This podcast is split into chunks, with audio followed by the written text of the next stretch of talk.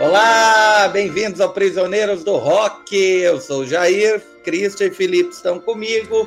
Hoje nós vamos falar sobre um álbum que em 2021 completa 55 anos de idade, um clássico improvável, um disco que veio de uma banda que ninguém poderia esperar na época que produzisse algo revolucionário. Estou falando de Pet Sounds do Beach Boys, lançado em 1966. Now what can you tell them?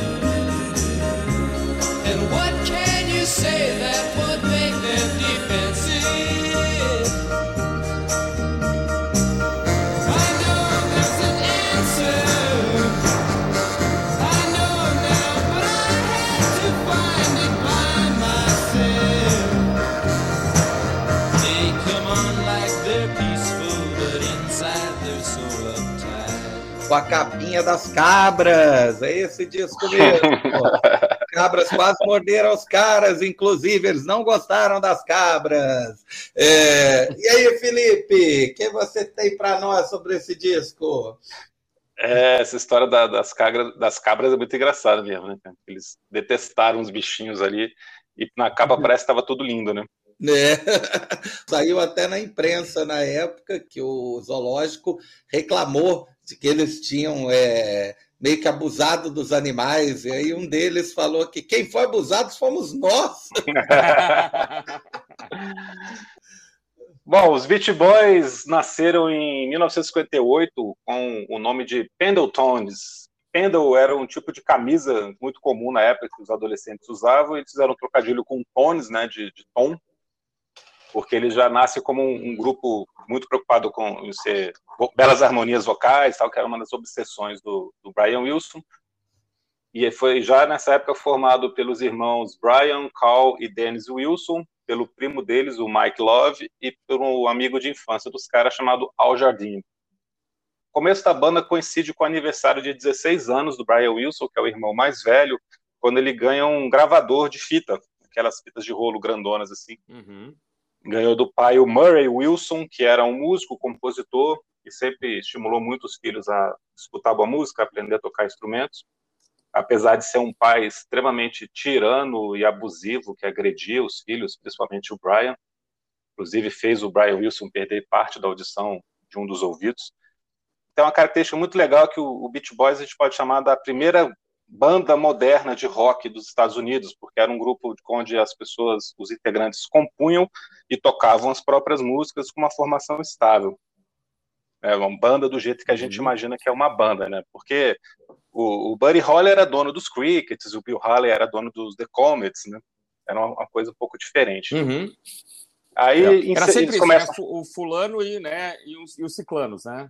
É, e o Ciclanos podia ser qualquer um, eles não tinham uma formação tão estável, tão relevante, né?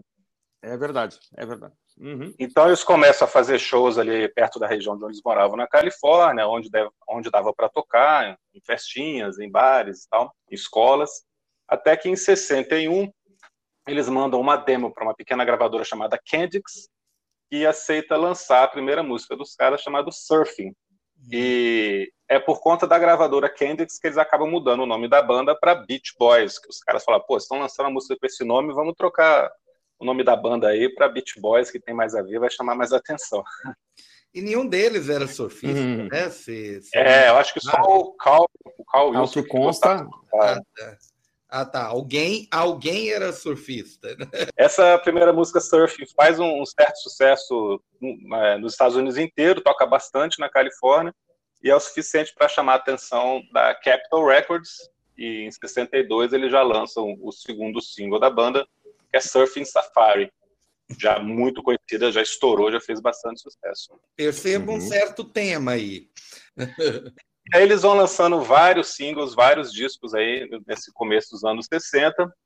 É, os Beach Boys, inclusive, têm um orgulho muito grande de dizer que foi a única banda americana que sobreviveu à invasão britânica aquele período de enorme sucesso dos grupos de rock vindo do Reino Unido, puxados pelos Beatles.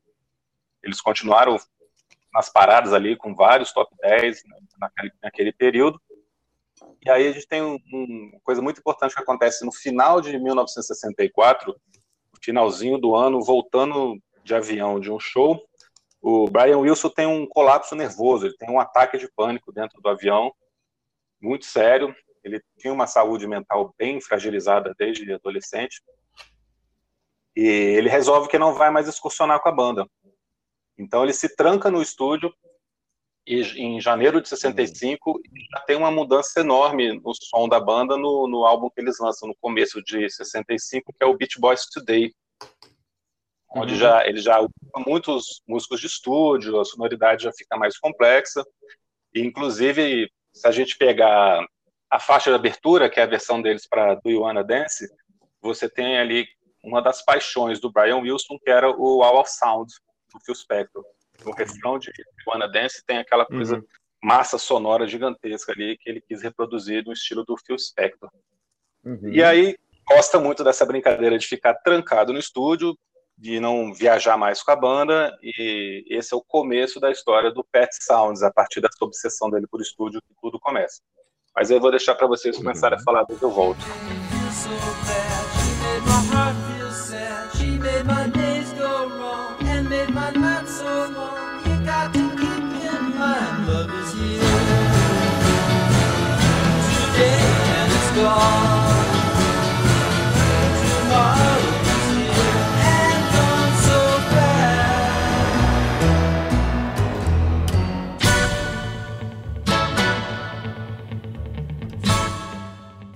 Pois é, eu não conheço esse disco anterior, Felipe. Agora que você falou que o som já estava evoluindo, até me interessei em ouvir. Eu vou, vou dar, uma, dar uma buscada. É, eu, o que eu conhecia realmente de é, Beat Boys, até ouvi o Pet Sounds no início ali dos anos 2000, né, mais ou menos uns 20 anos, eu ouvi pela primeira vez o que eu conhecia, sem sacanagem, era California Dreaming, aquela versãozinha dos anos 80, né, fuleiragem, hum. é, ou aquela que a gente comentou que aparece na Space Force, né? É, em Cocomo. Isso, Cocomo. Eu conhecia, é, eu conhecia músicas bobas deles, né? E quando eu ouvi o Pet Sounds foi uma, uma mudança de paradigma mesmo. É um, é um disco que mostra assim, um compositor em, em seus plenos poderes ali. E a, alguns críticos é, na época né, falaram que o, o Pet Sounds era o primeiro disco que poderia ser chamado de um álbum conceitual. Exagero, né? É, até já brinquei que o Dorival Caymmi já fez disco conceitual antes, né? fez mesmo. Né? Falando sobre o mar, né?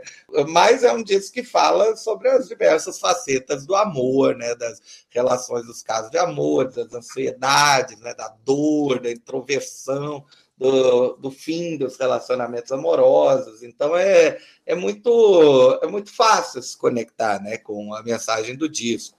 É, o, o processo de gravação do disco ele, ele é bem mostrado, né, ele é bem representado naquele filme que chama Love and Mercy, né, um filme de 2015, eu acho, é, que coloca um garoto que é a cara do Brian Wilson para fazer o, é, uhum. o Brian Wilson nos anos 60, né, que aí mostra as experimentações que ele teve com, com LSD, né, principalmente, e que já com a saúde mental ali fragilizada, né, isso teria levado, por exemplo, ao né, o piripaque, né, que o Felipe é, falou, né, um pouco antes aí do Pet Sounds. Lá mostra bem o processo de gravação. Vocês já viram esse filme?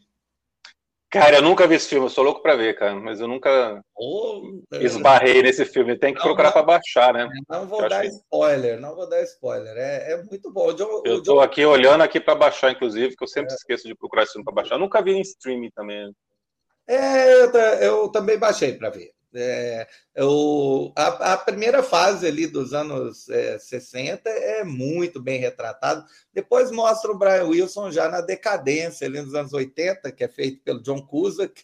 É, John Cusack tinha que estar um pouco mais gordo para representar o Brian Wilson nos 80. É, Mas, quem diga é que no, no auge no auge da decadência, o Brian Wilson não conseguia nem amarrar o próprio sapato. É, ali nos anos 70. A situação era muito grave. É, mostra aquela relação é esquisita que ele tinha com o médico dele, né? Um cara esquisitíssimo. é, começou a dom, dominar a carreira, mas eu estou me perdendo. Vamos voltar aqui para o Pet Sounds.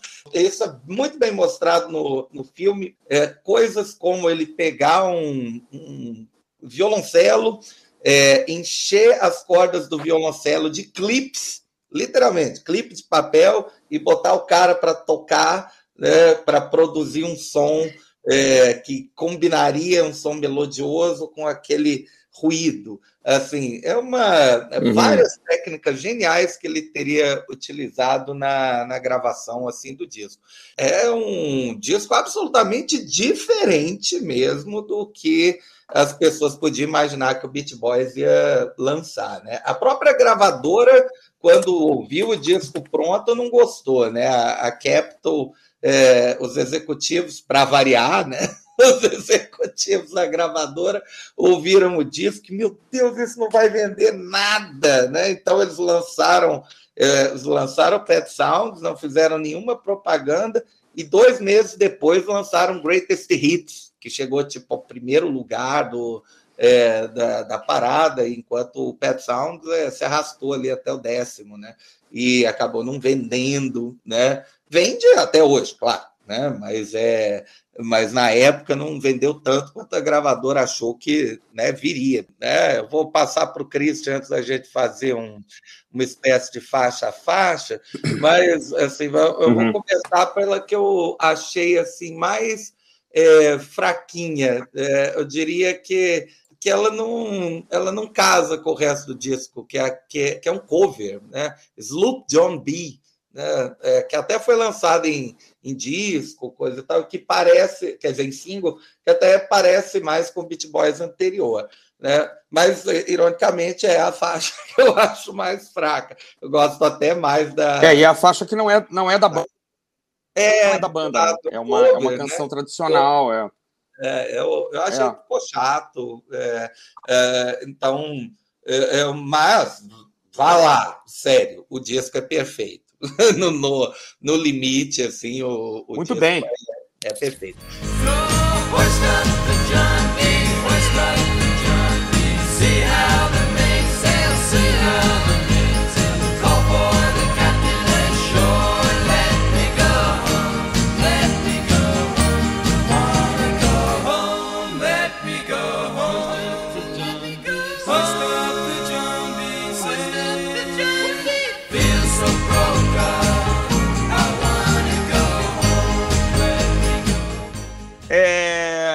Primeiramente, né, eu queria lembrar que há uma, há uma lenda, né, de que havia uma disputa é, declarada entre Beach Boys e Beatles, né? Então, os Beatles é, tinham lançado o disco Revolver.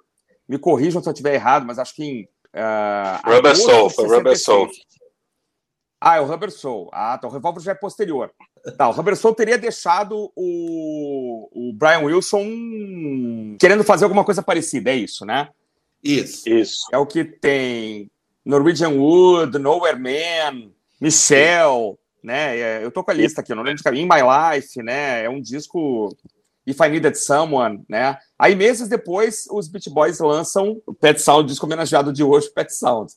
Né? E depois os Beatles lançam o Revolver, e aí o Revolver teria superado, teoricamente, teria superado o Pet Sounds. Aí, a lenda é essa, que aí o Brian Wilson pirou de vez, e depois os Beatles ainda lançaram o Sgt. Peppers, aí ele, ele ficou realmente. Então, eu não sei se havia realmente essa, essa disputa, né? Não sei, né? A gente, a, a imprensa fala muito e tal, né? Que havia uma coisa de um, de um mencionar o outro para os amigos, para os colegas de banda e tal, mas a, ah, faz todo sentido. Né?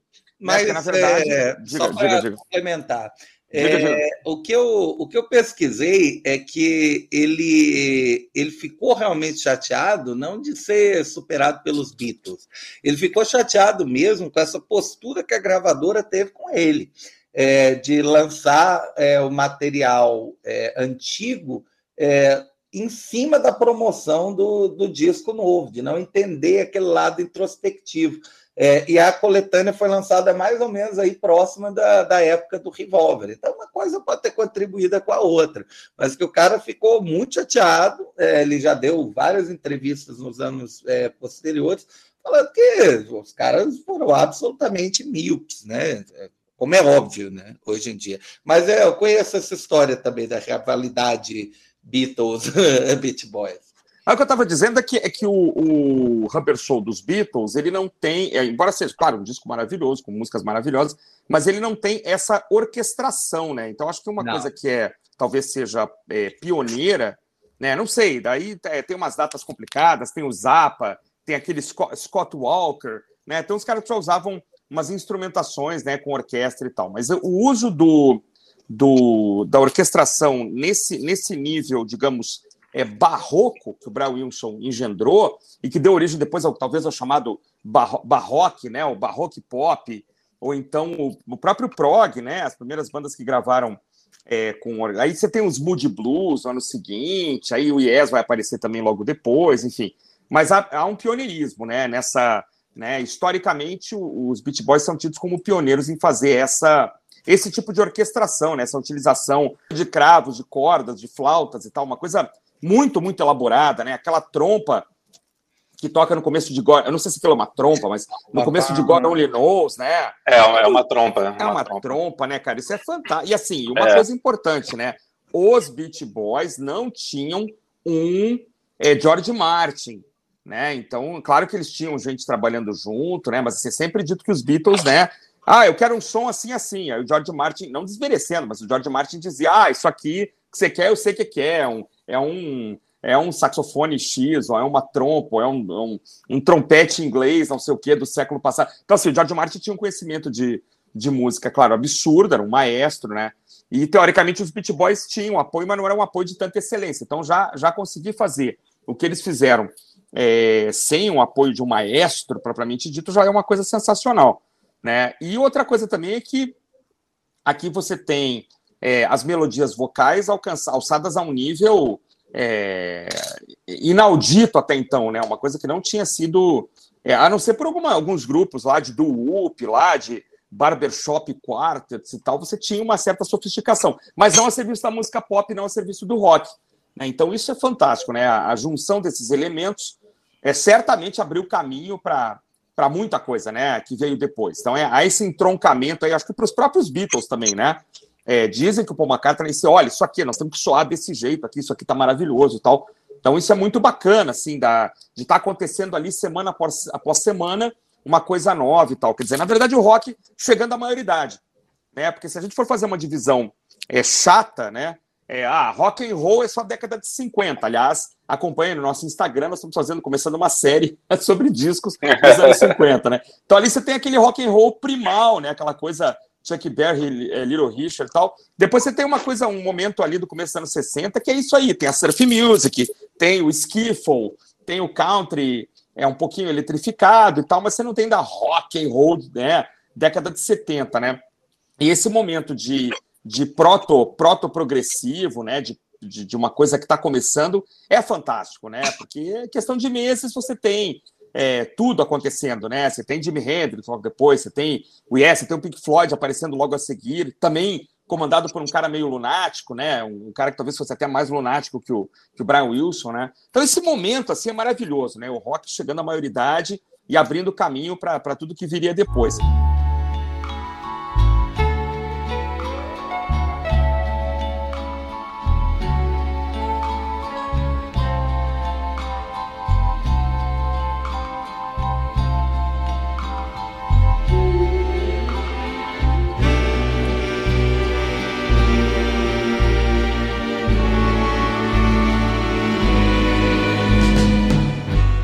Esse disco faz parte eterna desse, desse entroncamento, né? desse, desse ponto de, de inflexão, desse ponto de não retorno, né? e por isso ele é maravilhoso. Né? E além de ele, de ele se inserir nesse contexto, é, eu vou discordar do, do Jair com todo o carinho de sempre, porque assim, eu não, eu não consigo achar uma música ruim nesse disco, assim, não, é um disco de músicas, é muito bonito, cara, as instrumentais, eu vou destacar aqui antes, já que vocês vão falar né? Além das clássicas. Não, né? Eu não falei exatamente que é ruim. Eu não, falei claro, que ela, tá fora. um pouco do resto do disco. Mas é... eu não achei, eu não achei nem isso. Eu achei que ela fez lado A de forma maravilhosa. Então, assim, tem além das clássicas, né? Uri Need Be Nice, God Only Knows, que ficaram para sempre, né? Essas que são um pouco mais esquecidas do público em geral. é, são muito boas. Sempre, tem sempre uma ponte, tem sempre uma parada no meio, onde acontece alguma coisa. É, tem música que começa fora do tom, depois entra em outro, né, entra no tom certo. É, tem hora que você vê o Brian Wilson é, cantando mesmo com,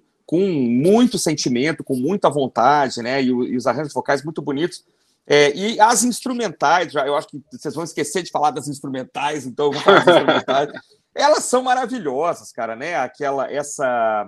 Não, é Let's Go Away for a While. Let's Go Away for a... Cara, é Sérgio Leone, cara. Podia estar num filme do Sérgio Leone, assim, do, do, do Scorsese, tranquilamente. Ela tem um clima, ela tem uma, uma estrutura muito cinematográfica, né? Aqueles symbols, aquelas baterias e tal. Esse cuidado, esse apuro com a percussão é muito bacana. E, e a é, outra. Aproveitando, aproveitando claro. falando sobre as instrumentais, é, elas não eram para ser instrumentais.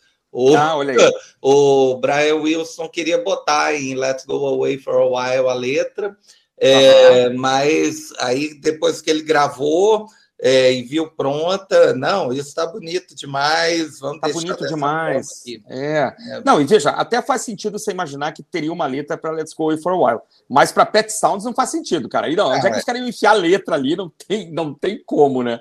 É... E Pet Sounds, para mim, cara, eu fico só imaginando o jovem Sid Barrett ouvindo aqueles sons é, alterados, né? Aquela guitarra, não sei se é uma guitarra ou se é um teclado, não sei nem se tem teclado nessa época, né? Meio com a onda meio, meio vacilante, quase desafinando, né? E o Sid Barrett ali, sei lá, com 15, 16 anos, e nossa, mas é tudo isso que eu quero fazer na vida, é um som assim meio, meio fora do normal, né? Para mim, é Pet Sounds conversa direto com, com aquela Power, Power Touch, né, que é uma música do primeiro disco do Floyd, que é também totalmente instrumental. É, ela vai na mesma nessa mesma linhagem, assim, músicas instrumentais psicodélicas.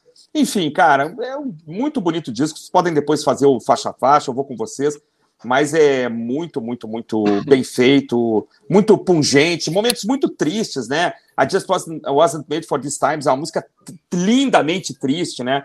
Talvez o, o, Brian Wilson falando dele mesmo ali o tempo todo, né? Já acho que é um disco é, belíssimo e, e, daqui a 50, 100, 150 anos, quando tiver, alguém estiver analisando a história da música pop ocidental da segunda metade do século XX, é, é, to, esses dos Beatles que a gente mencionou, é, Beach Boys e essa turma que brincou com, com o clássico, né? Moody Blues, Left Bank e outros aí do, do barroque pop ou do barroque é, vão ter que ser mencionadas sob pena de estar se cometendo uma grande injustiça. É, você, é, você perguntou né, se tinha teclado. Não, não, não tinha teclado, tecnicamente. Né? Tal como a gente conhece, não existia é, teclado, né? Mas o Brian Wilson tocou cravo. É, exatamente. Dá então vai ver é o harpsichord, né? Então, é, e, a, e, com as técnicas né, que ele usou lá de gravação, vai ver, pareceu é. um, teclado. Não, já tinha, tinha os órgãos, os órgãos é, também, né? É, tinha órgão. Tinha Pump órgão, ele, então o cara muda o som, é, né? É claro que ele não conseguiu levar um órgão de igreja lá para dentro, né? Mas ele é. chegou a querer levar um cavalo para gravação. Ah, que legal. Deixaram, deixaram levar só uns cachorros, né? É, não, mas... É, só os cachorros no final. Né? No final tem uma cachorrada latindo. O cavalo não deixou entrar. Cavalo não. Brian, vem aqui, toma o seu remedinho, né? Para com essas ideias. Na verdade, eu aposto que ele queria, que ele queria um, um, um cavalo alado, né? Um cavalo alado, talvez, mas aí não deixaram. Aí, É, o Pegasus ali, né? É. É aí, Brian, Brian, Brian. Não seja assim, Brian. E, e já, já numa época que já estavam é, mixando e masterizando tudo estéreo, ele fez questão que ficasse mono, né? É, uhum. Em algum nas, é, no, na, nos lançamentos em CD era comum que viesse é, a gravação mono e depois o remix estéreo que foi feito mais né, mais para frente. Uhum. Mas porque ele queria, né, aproveitando que você falou, né, ele queria um aquele wall of sound mesmo, né? Tem, uhum. tem uma música que é bem isso. tô, tô tentando lembrar aqui. É, ah, é I'm Waiting for the Day, ou algo assim. uhum. assim. Né? Que uhum. tem um que é bem Phil Spector, né?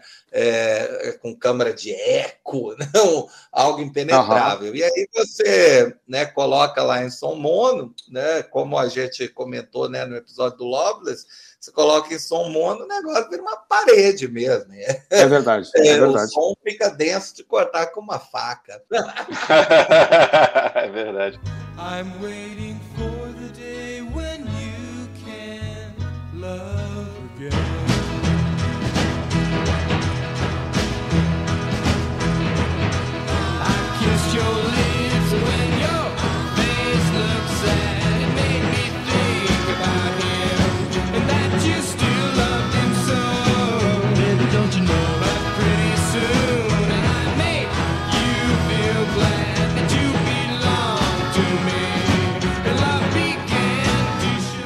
Essa música realmente tem uma, uma, percussão fantástica, né? Essa que você falou. Durante muito tempo, até mesmo antes de conhecer o disco, eu sempre li e escutei que o Pet Sounds era fabuloso, revolucionário, genial. E eu concordo, eu concordo com todos os elogios e críticas positivas feitas em relação ao disco. Mas eu também entendo porque algumas pessoas não veem nada demais no Pet Sounds. Até gostam, mas não acham extraordinário. E essa dicotomia existe desde 66, no lançamento. As uhum. críticas nos Estados Unidos foram mistas, foram hesitantes, e não aconteceu um grande sucesso de vendas, como o Jair falou.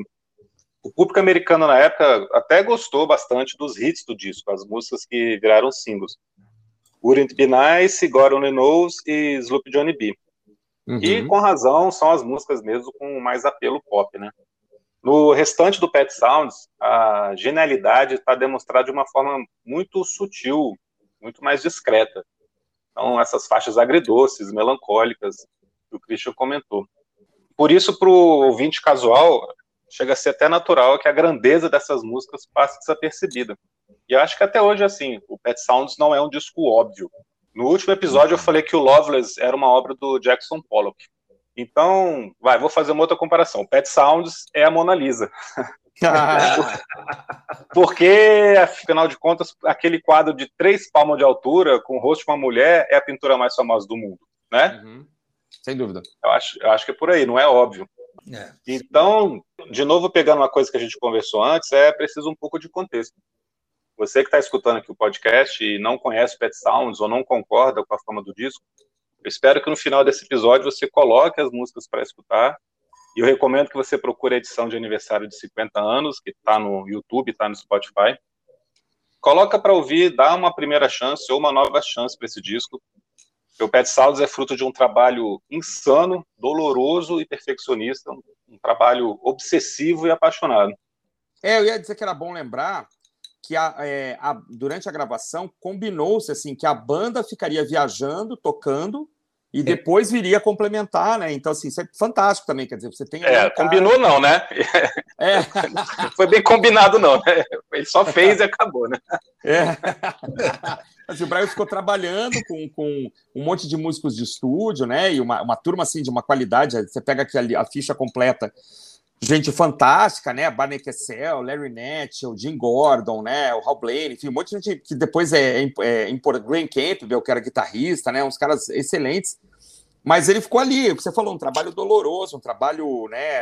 A, a martelo e cinzel, né? Para poder extrair é, o que ele queria e gravar o que ele queria e chegar no som que ele queria, né? Então isso é incrível mesmo. E, e saber que isso foi feito em 1966 né? Assim, antes de tudo é, acontecer, né? Quer dizer, não tinha nada ali ainda, às vezes, com, no que se basear em termos de rock, em termos de música pop. Né, em termos. De, de, música clássica, em termos de jazz e tal, ele podia se basear num monte de coisa, mas era, era um garoto de o quê? 20 anos, 21 anos? Qual é a idade do, do Brian 20, Wilson nessa? 23. Pois é, cara, que, que, aquela história, o que, é que você tinha feito aí com 23 anos, né? O cara estava criando uma sinfonia pop para adolescentes, como eu acho que ele quis chamar depois, né? E isso é fantástico, né? Não sem querer te cortar, mas é, é, é, ouvir contextualizando. Ah, isso não é um disco feito agora, quando tudo já foi feito, né? É um disco feito quando nada tinha sido feito ainda, quase, né? Quase nada. Então isso é muito legal. Percussão é um negócio onde ele foi atrás de todo todo tipo de instrumento estranho. É, eles usaram é. é, tímpano, né, tumbadora, né, é, sino de trenó, vibrafone, uhum. bongô e até um tal de guiro, que eu não sei o que é. Cara, olha, daqui na abre no Wikipedia é quase um reco-reco, né? Sei lá, um reco-reco antigo, né? É, é. E, em algumas músicas, em algumas músicas, os caras pegaram garrafa d'água, lata de Coca-Cola, né? E é, jarra de suco de laranja e começaram a bater, né? Para é, improvisar, improvisar o, o, que ele queria, né? Ele esperava, esperava um som que estava na cabeça dele, né? Exato. É isso aí. É isso aí. É, é bem. É, é, isso é em Pet Sounds, né? Que ele é, que a música tem meio que um toque assim meio latino, né? E ele, ele falou pro baterista lá, o Hit Frost, pegar duas latas de cocas, eh, duas latas de refrigerante vazia e ficar batendo uma contra a outra. É isso aí. A batida. Sensacional. Fantástico. Fantástico. É, exatamente. Literalmente. Ele toca. Não, ele toca com baquetas, cara. É. Olha aí. Coca, é lata de Coca-Cola com baquetas, tá na ficha técnica do, do dia. Maravilha. Maravilha. Sensacional, né? Então, o contexto é exatamente esse, cara. O Brian Wilson conseguiu aqui três coisas muito relevantes. Ele foi o produtor de um disco com enorme riqueza de detalhes, muito apuro técnico, como o rock nunca tinha visto antes. Usou de forma intensa inúmeros instrumentos pouco ou nada comuns para uma banda de rock, tocados por músicos de profissionais e talentosos, uhum. que é o uhum. chamado Wrecking Crew, que é uma galera, um coletivo, né? A gente chamaria hoje de coletivo de Los Angeles, que é um pessoal que tinha tocado com o Phil Spector também muitas vezes, tocou com uhum. milhões de pessoas aí que você imaginar, essa galera. É aquela coisa assim, ah, se aqui é alguém que, que toca é, trompa, os caras chamavam alguém que, tomava, que tocava trompa e tava lá é. no estúdio para você. É, e até esses instrumentos malucos aí que a gente citou, o Seguiro, os caras arrumavam alguém para tocar. Já, isso já tinha sido usado em menor proporção, mas é, esses caras é que tocam no disco, né? O, o pessoal do Beat Boys praticamente não toca uhum. no disco, só canta. Tem uma música que eles tocam, mesmo assim, né? Estão tocando baixo, guitarra, bateria. É, e ele cria um conceito para esse disco, também não é o primeiro que faz isso, mas ele criou um conceito para o disco, ele colocou uma linha condutora entre as faixas, e quando você termina de escutar, você vê que tem uma unidade ali. Uhum. Esse conjunto de canções tem uma unidade.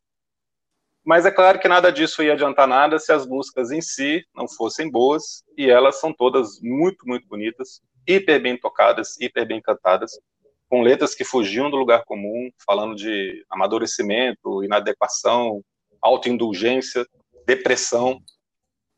Então, repito o que eu disse no começo, concordo com todos os elogios para o Pet Sounds, ele é um dos melhores discos de todos os tempos, sim, mas se você que está escutando a gente não concorda, tudo bem, tem muita coisa no rock que as pessoas são apaixonadas, mas que para mim sou indiferente, é normal. É.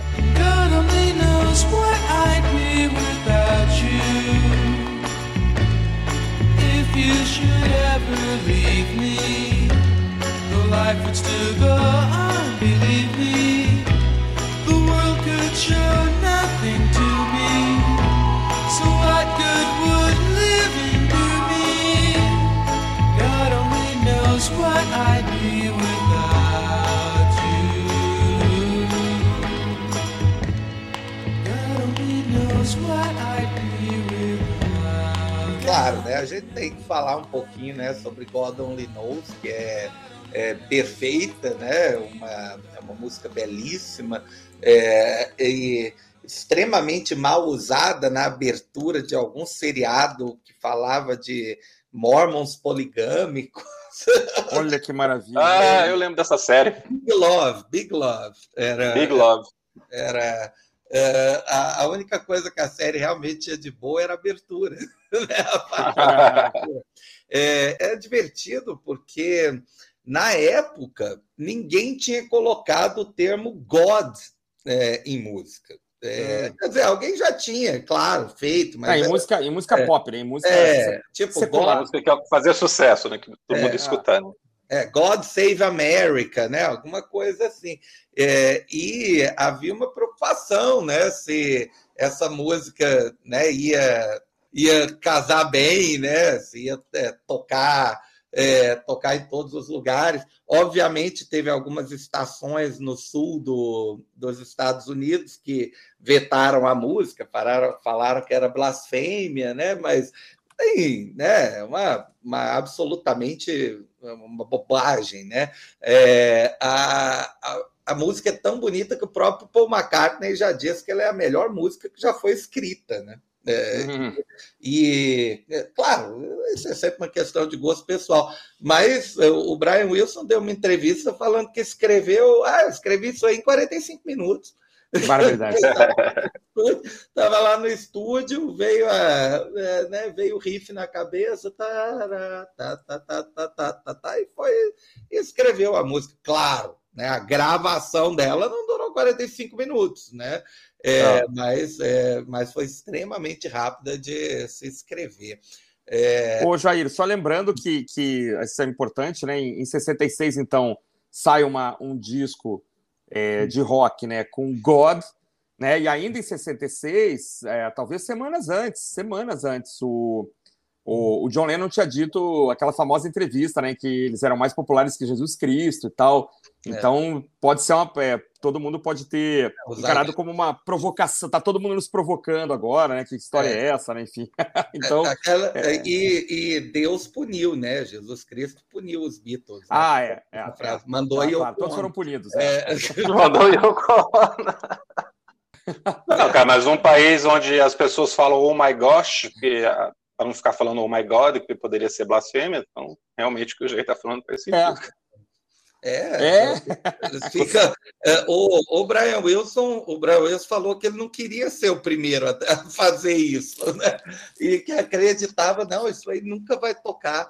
É, é, quando, quando a música foi escolhida para ser o single, acho que ela é o terceiro single, né? É, depois de Woody. É, é o terceiro single lá do A duplo lá do A duplo. É ela aí?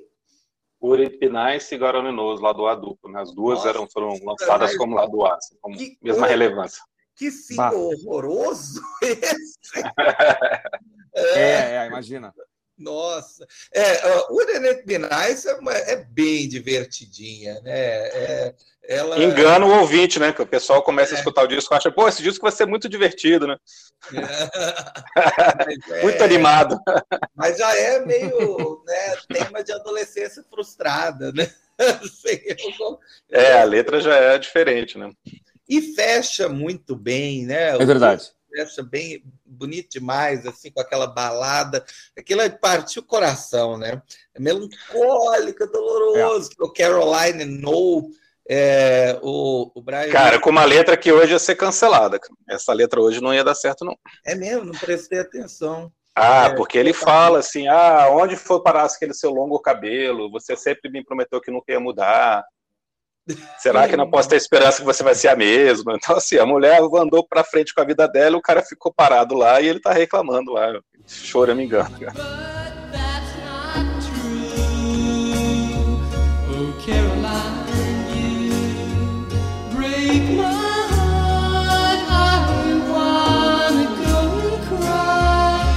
It's so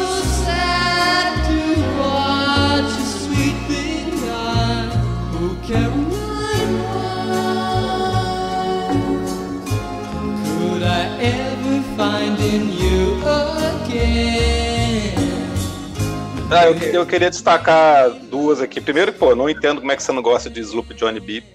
Eu ah, acho muito vou... legal, muito eu, divertida. Eu vou ter que me explicar novamente. Não, não, tudo bem. Eu concordo com você falou que ela talvez fique um pouco fora aqui do restante do disco. É. Tem uma explicação, a gravadora estava é, enchendo. A gravadora estava enchendo o saco deles para lançar alguma coisa, então eles fazem essa versão aqui lançam, faz um puta sucesso, a gravadora acha que o disco vai ser todo nesse clima, engana todo mundo e eles conseguem mais um tempinho para continuar trabalhando no Pet Sounds. Ah. Mas, cara, o trabalho vocal deles aqui nessa música é uma coisa inacreditável. É, porra, espetacular. Eu acho essa música muito boa. E a música original era muito simplesinha, né? Eles transformam numa é. coisa de outro mundo. Eu ouvi a original só hoje. Realmente é completamente diferente. É, é, não, e outra nem... coisa, outra que eu queria destacar aqui, que o Christian até comentou, que é a música mais melancólica que, que ele está falando de, de, si mesmo, está falando de depressão, que é I Just Wasn't Made for These Times, que além da, da letra muito depressiva, muito autorreferencial, É, o refrão, cara, vocês depois têm que escutar isso. É difícil escutar na música normal. Eu, eu percebi isso porque eu estava ouvindo a versão só das vozes. Né? Eu comecei a escutar só as, as versões com as vozes só de cada uma das faixas para prestar atenção nesses arranjos, nessas harmonias. No refrão dessa música tem quatro camadas de voz. Eles estão falando quatro coisas ao mesmo tempo. É muito louco você pensar é. isso. Além da, da frase que é a óbvia que é o Brian Wilson cantando, né? Sometimes I feel very sad. E uma outra que entra bem alto também, and found the right thing I can put my heart and soul into. Tem uma, duas frases em espanhol, o quando serei, um dia serei, bem baixinho. E logo no final também, bem rapidinho, tem uma outra voz que canta o People I know, I don't wanna be where I am at. Então tem quatro camadas de voz ao mesmo tempo. É, e, e você não consegue escutar duas, ou seja, é perfeccionismo e loucura total. Ela tá lá, tá compondo ali o que você tá escutando, mas você mal escuta. Que legal. E isso, assim, numa época de. É, com mesas de gravação de, sei lá, quatro canais.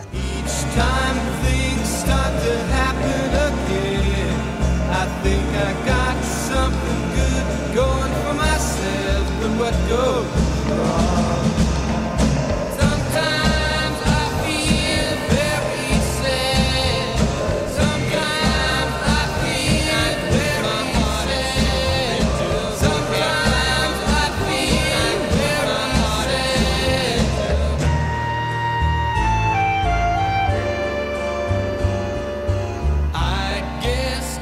Então, duas coisinhas, é muito interessante. Bom, primeiro eu queria falar é, que eu gostei muito, muito, é, é, meio bobinho e tal, da música Here Today.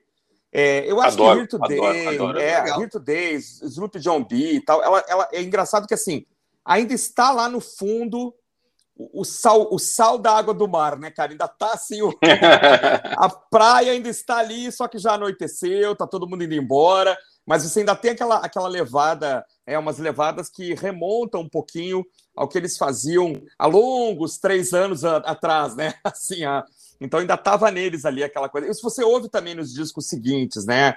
É, no Surf's Up, no Holland, tem lá, tá lá a praia ainda, né? Só que não, já... nunca perdeu, né? Nunca perdeu de Nunca, vez, não, não. E depois é. virou, quando voltou o revival dos anos 90 e de lá para cá, aí os caras, né, brincam em cima disso o tempo todo. A própria roupa que os caras usam no palco, claro que alguns foram foram morrendo e tal, mas é isso acabou nunca. Eles nunca conseguiram afastar isso por completo, né?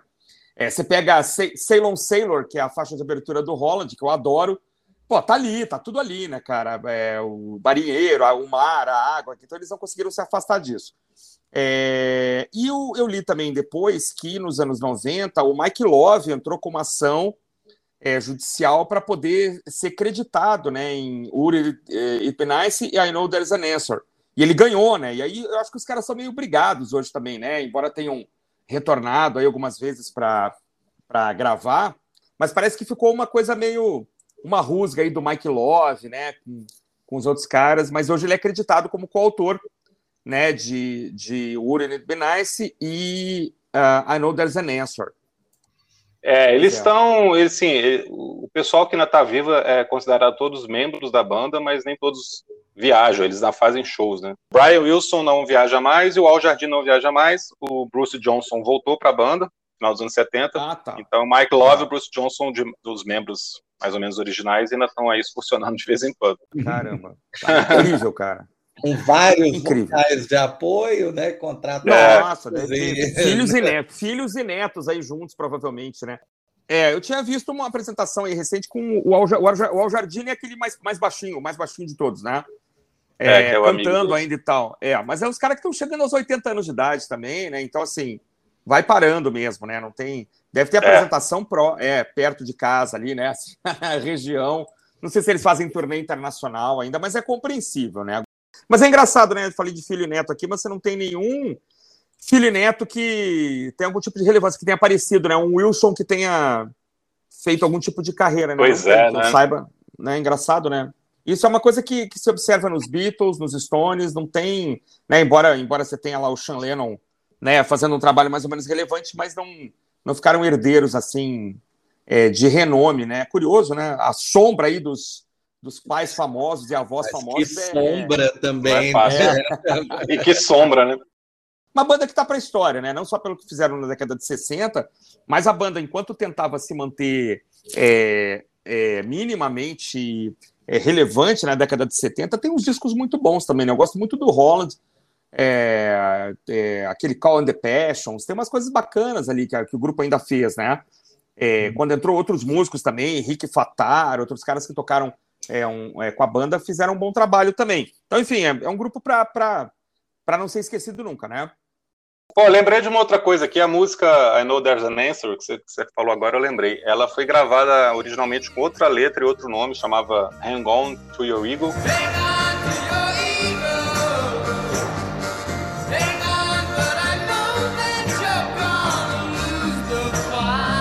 falava de experiência com LSD, só que a banda achou que era exagero demais o Brian Wilson e eles não gostaram dessa letra, e eles acabam regravando, trocando a letra, tocando o nome. Mas ela foi gravada na, na minha edição que eu tenho em CD, tem essa música. É igualzinha. É, então. É, é, é o mesmo instrumental, então, eles só gravaram o vocal. Eu vim escutando na estrada agora a versão mono remasterizada, né? Aí a versão mono remasterizada tem uma faixa bônus, que é essa Hang To Your Ego, né? Eu tô ouvindo, é. de repente entrou, entrou, Ué, eu falei, novo, já, já, escutei essa música, né? Aí eu voltei, voltei um pouquinho, é a mesma música com outra letra, né? Outra curiosidade, que é essa história do Rubber Soul que você falou logo no começo, que o Brian ah. Wilson escutou o Rubber Soul e ficou louco, tem um detalhe, né? A versão que o Brian Wilson escutou não é a versão que vocês têm em casa. Olha porque aí. a, a versão do Robert Soul que saiu nos Estados Unidos tem outro tracklist, tem outras músicas. Nossa, tem, algumas coisas diferentes. É então, o, se tivesse saído a edição inglesa dos Estados Unidos, talvez ele não tivesse ficado tão fascinado assim. Porque a versão americana ela acaba ficando mais coesa. Eles trocaram um pouco hum. algumas músicas e ela é mais coesa, assim, ela tem uma cara mais de folk rock. Tem ah, algumas músicas que sei. não tem. Tem a Justin a Face, que não tem na, na edição internacional, britânica internacional. Eu não, eu não, é, eu não sei It's Only Love também, que acho que, no, que tem lá e não tem na, na edição normal. Tem algumas músicas diferentes e que dão uma pegada do disco que acaba que influenciou muito essa experiência dele ao ouvir, assim, que fez ele falou, pô, mas não é nem que ele queria imitar o Robert Soul, ele ficou surpreendido por ser um disco conceito, mais conceitual e, e que ele falou assim, não tem filler, não tem faixa nenhuma aqui que tá à toa. Eu quero só fazer disco assim agora, que todas as músicas têm um propósito de estarem ali. E essa foi a grande motivação. Agora eu já descobri aqui que tem algo que eu tenho que ver. Saiu um documentário do Brian Wilson em 2021, onde ah, ele fica conversando com é, um amigo aí de longa data, que era editor da Rolling Stone, o Jason Fine, e tem inclusive uma nova música né, composta por ele no, no filme, né? com entrevistas com toda esta gente, né? Elton John, Bruce Springsteen. Acho que vai ser divertido. Chama Long Road. Legal. É, ah, que legal. É, não, não sei, não sei em que streaming está passando, né? Nem se já está no streaming, mas vou atrás depois que a gente sair daqui. Então, então é isso, gente. Sempre ótimo gravar com vocês, sempre ótimo né, aprender né, e é, falar algumas é, coisinhas interessantes sobre música aqui, sobre o bom e velho rock and roll. Grande abraço para vocês dois e para quem está nos ouvindo. Beijos a todos. É isso aí, fiquem com a gente, acompanhem os prisioneiros no Instagram, acompanhem nossos programas que vão ao ar todo sábado e também os drops que podem aparecer a qualquer momento. Um abraço aí, meus amigos, e até a próxima. E Feliz Natal para quem está nos escutando, né, cara? Vocês esqueceram, né? Feliz ah, é Natal, ah, é boas festas. É, esse é o nosso programa de Natal. Boas festas. Todo mundo aqui é ateu, mas a gente comemora Natal também. Comemorando outros podres, mas. E come, comecinho do ano estaremos de volta, né? O, os programas não param aqui, a gente está gravando algumas coisas com, com antecipação para poder entregar para vocês aí o, o, material né, prometido enquanto estivermos nas nossas merecidas é, férias, né? Que são curtinhas, mas são merecidas.